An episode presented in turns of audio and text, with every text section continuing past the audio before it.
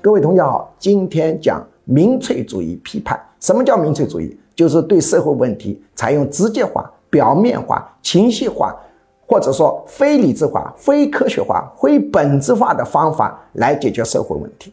民粹主义迎合了许多不动脑子人的一种需求，它对社会造成的灾难是巨大的。听上去很有道理，实际上操作的结果对社会损害巨大。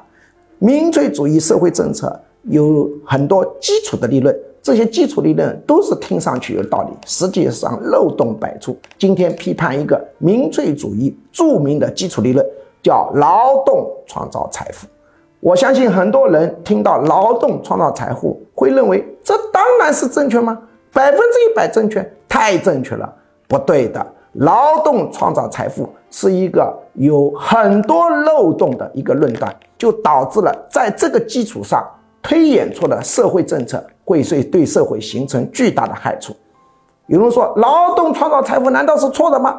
当然错的了。比如有 A、B 两公司都是生产衣服的，A 公司由于产品的决策方向对头、款式对准的社会需求，一共三千工人辛苦工作一年。赚了五千万，产品大销，解决了社会问题，让人们有衣穿，而且穿得更美丽。B 公司由于它的决策方向不对头，生产的款式根本销不出去，堆在仓库里烂了，最后亏损五千万，耗费了许多水电煤劳动力。那么同样是 B 公司三千人工作一年，那么。他们就是在毁坏财富，所以劳动创造财富是一个不完整的论断，它必须加上前提条件，叫做劳动方向是正确的，才能够创造财富。如果方向不正确，完全可能毁坏财富。除此之外，还要加上许多论断，比如成本问题，比如 A、B 两公司，A 公司生产空调，B 公司生产同样款式。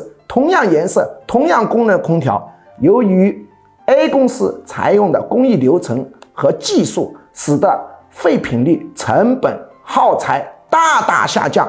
B 公司由于它的工艺流程方法啊不好，成本大大上升。同样的空调售价三千元，A 公司成本是五百元。B 公司成本是两千五百元，结果 A 公司三千工人工作一年赚了五千万，B 公司啊三千工人工作一年亏了五千万。那么 A 公司在创造财富，B 公司在浪费耗材、浪费水电煤、浪费塑料、浪费钢铁、浪费粘合剂、浪费电线，所以 B 公司在毁坏社会财富。那么，所以呢，劳动是否创造财富，还跟他劳动的一个技术有关系，方法、工艺、成本有很大的关系。这样一直追下去，会发现劳动创造财富是一个有非常多 bug 的问题。这个论断漏洞多多，实际上倒过来说是对的。啊，财富由劳动创造，但是劳动不一定创造财富，劳动可能毁坏财富，也可能创造财富，这是没准的。